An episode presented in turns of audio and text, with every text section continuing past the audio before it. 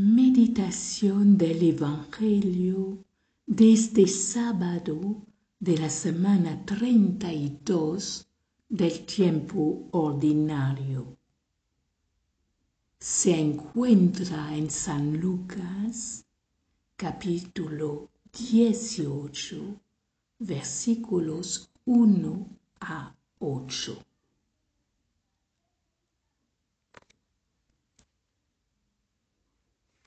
Inculcarles que hace falta orar siempre sin cansarse, les contó una parábola.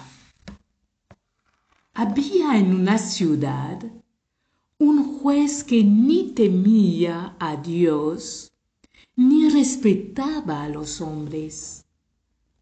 Había en la misma ciudad una viuda que acudía a él para decirle, hazme justicia contra mi rival. Por un tiempo se negó, pero más tarde se dijo, aunque no temo a Dios, ni respeto a los hombres, como esta viuda me está fastidiando, le haré justicia así no seguirá molestándome. El Señor añadió, fíjense en lo que dice el juez injusto. Y Dios no hará justicia a sus elegidos si claman a Él día y noche. ¿Los hará esperar? Les digo que inmediatamente les hará justicia. Solo que cuando llegue el Hijo del Hombre, encontrará esa fe en la tierra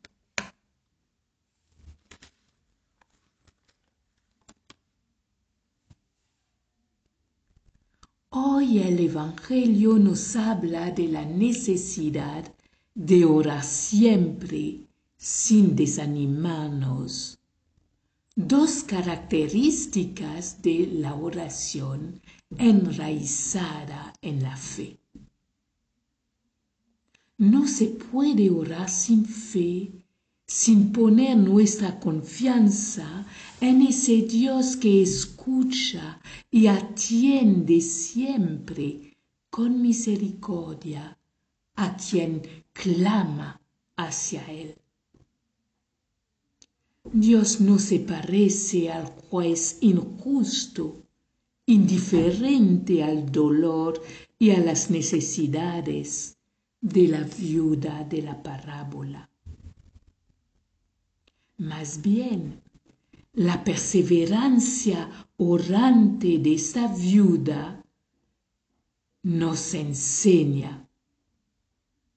Frecuentemente son los pobres, los pequeños, que nos guían en el camino.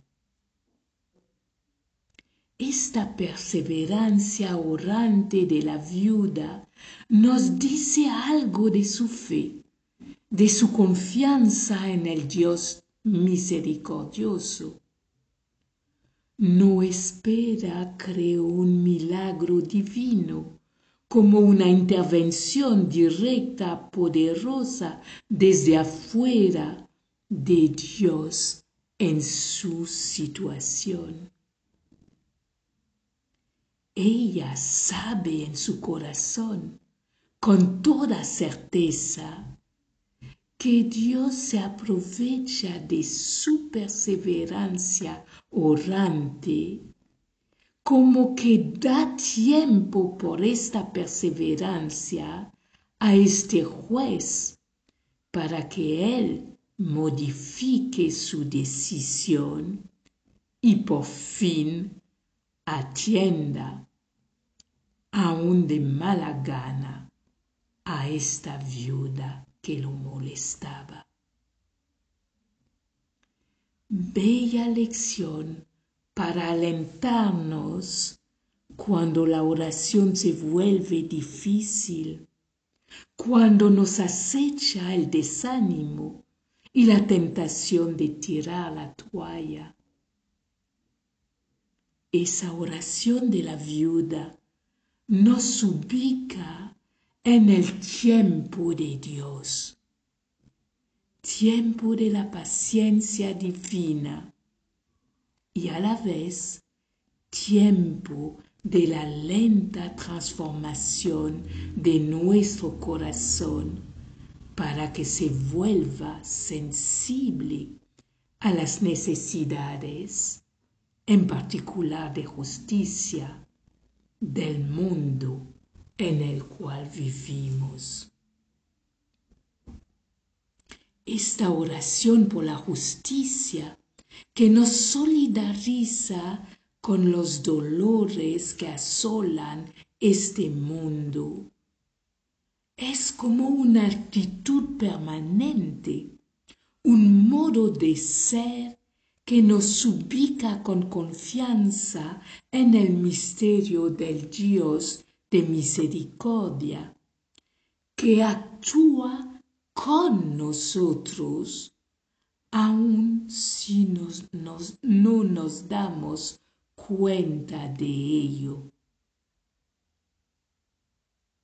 Esta oración se vuelve respiración nuestra, que oxigena día y noche nuestra vida, llevando desde nuestro corazón hasta el actuar de nuestras manos los modestos gérmenes de obras de amor, de solidaridad, de justicia, sembrados por la oración, obras que van a iluminar y transfigurar la vida ahí donde nos toca estar.